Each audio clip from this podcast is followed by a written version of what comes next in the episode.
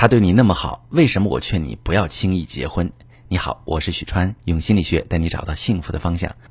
我最近收到一个姑娘的提问，她说：“老师你好，我跟男朋友在一块儿两年多了，他对我特别好，平时很细心、很用心，也舍得花钱和时间陪我。而且他不仅对我好，对我父母好。去年疫情对我家生意影响还挺大，他每次都是毫不犹豫的来帮忙。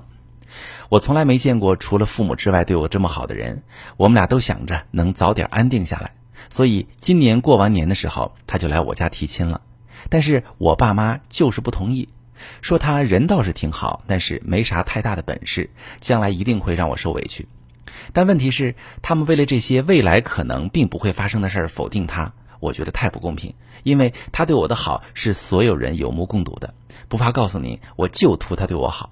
现在我跟他们据理力争快半年了，我都想着要不要偷一下我家的户口本去结婚了。但是我父母这样的态度真的让我很痛苦，你有没有办法帮我说服一下他们？好，这位姑娘你好，想让你父母同意你结婚不难，但是我今天却想说一说你图他好这件事儿，因为真的有很多像你一样对感情纯度有要求的女生，遇到一个对自己好的男人就深陷其中，迅速往婚姻发展，因为他对我好，其实在我看来只是走进婚姻的条件之一，甚至是比较小的一个部分。为什么这么说呢？我今天给你讲两个故事，讲完你就知道了。第一个故事的主人公小 A，婚前男友跟她承诺会一辈子对她好，不仅上缴工资卡，而且真的能做到每一个纪念日都给她一个盛大的惊喜，特意去买了这个 D R 的戒指跟她求婚。小 A 十分感动，于是力排众议答应了男友的求婚。但是结婚之后，别说纪念日了，她老公连自己的生日都不记得，更别提惊喜了。小 A 觉得落差太大了，怀疑老公是不是没那么爱她了。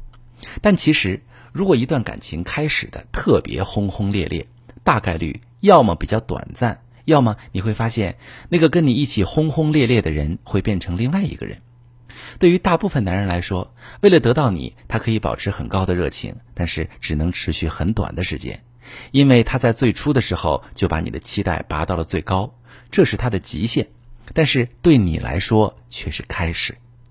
所以婚后小 A 觉得那个对她好的人变了，其实也是男人在到手之后很难去长时间维持一段高热情的感情。第二个主人公小 B 是来找我做伴侣咨询，就是和男友两个人一起来的。她也是觉得男友对自己没有刚开始在一起的时候那么好了，但是她男友却不承认。她男友说：“我不是因为跟他在一起久了就对他不好了，只不过我们越来越熟悉。”有时候我压力大的时候就不想耐着性子去哄他了，谁还没有个心情不好的时候呢？所以看到了吗？好其实是一种状态，这个状态太容易变化了。可能他今天状态好了，对你很好；明天状态差了，就有所懈怠。状态哪有什么规律可循？这是一个变量，而且遥控器控制在你男友的手中，你能保证他以后永远状态好吗？能保证他不把工作情绪带回家吗？这也就是你父母不太同意你们婚事的原因，因为一个男人不会在一夜之间胖二十斤，不会在朝夕之间忘记赚钱的本身，但是他对你的好却有可能瞬间化为乌有，尤其是他除了对你好这个优点，并没有什么能让你父母看上的地方。在很多老一辈的人眼里，如果一个男人对自己女儿的态度被放在他的优点的首位，那这个男人可能真的没什么值得托付的。甚至他们也会担心，这个男人是不是另有所图，比如单纯看上自己女儿的长相，或者是图钱。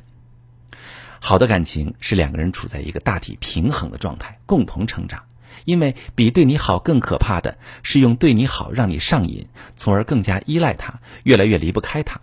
哪怕所有人都不认可他，你也无法离开他。如果正在听节目的你，你遇到了这样的男人，或者你遇到感情难题不知道怎么处理，可以把你的情况详细跟我说说，我来帮你分析。我是许川，如果你遇到感情难题、婚姻危机，可以加我的微信，把你的情况详细跟我说说。我的微信是幺五三零幺三零五二六三，